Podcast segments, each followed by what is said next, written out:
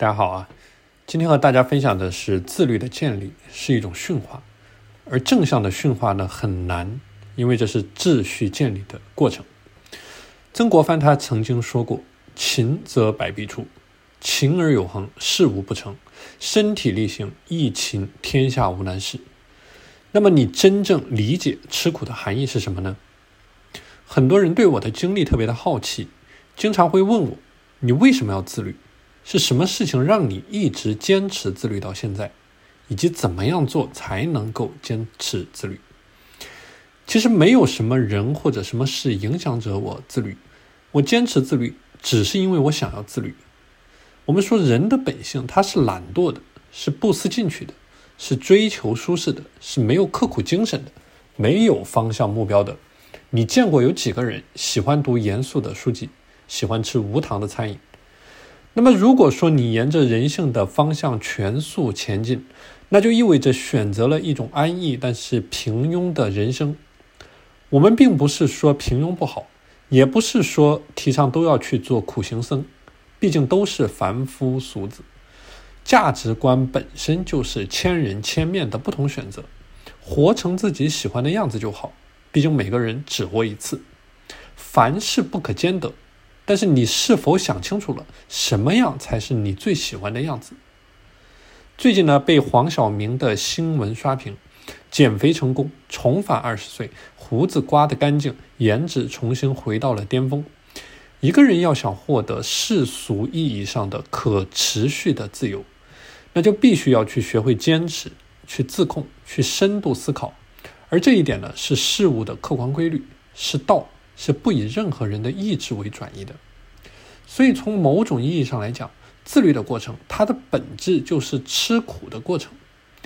吃苦，它不单单是说吃体力上的苦，更多的呢是指为了长时间的去干一件事情去聚焦，而在做这件事情的过程当中，去放弃娱乐生活，去放弃无意义的消费，去放弃无效的社交。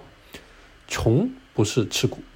靠自己成功的富人，往往比穷人更能够吃苦，否则他就不可能靠自己白手起家。自律这十三年，我自己就是一个最大的受益者。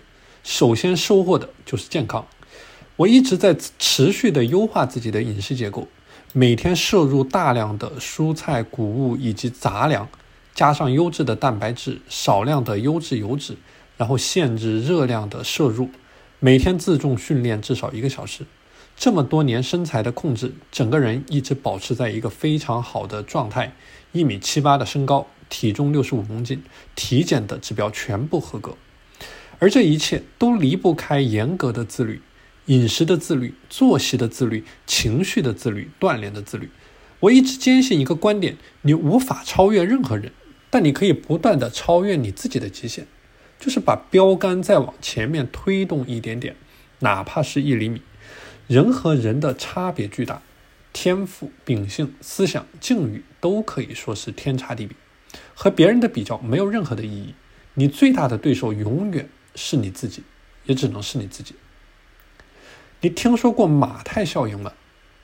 马太效应说的就是好的越好，差的越差。多的越多，少的越少，懒的越懒，两极的分化会变得越来越严重。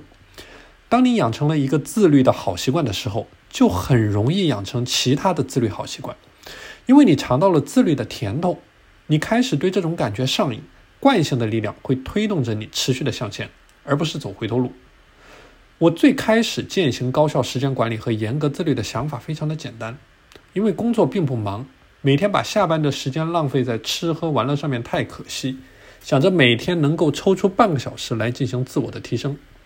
后来这半个小时就变成了一个小时、两个小时、四个小时，一个自律的习惯呢也变成了两个、三个，一个一个的小目标的建立，推动了整个人的改变。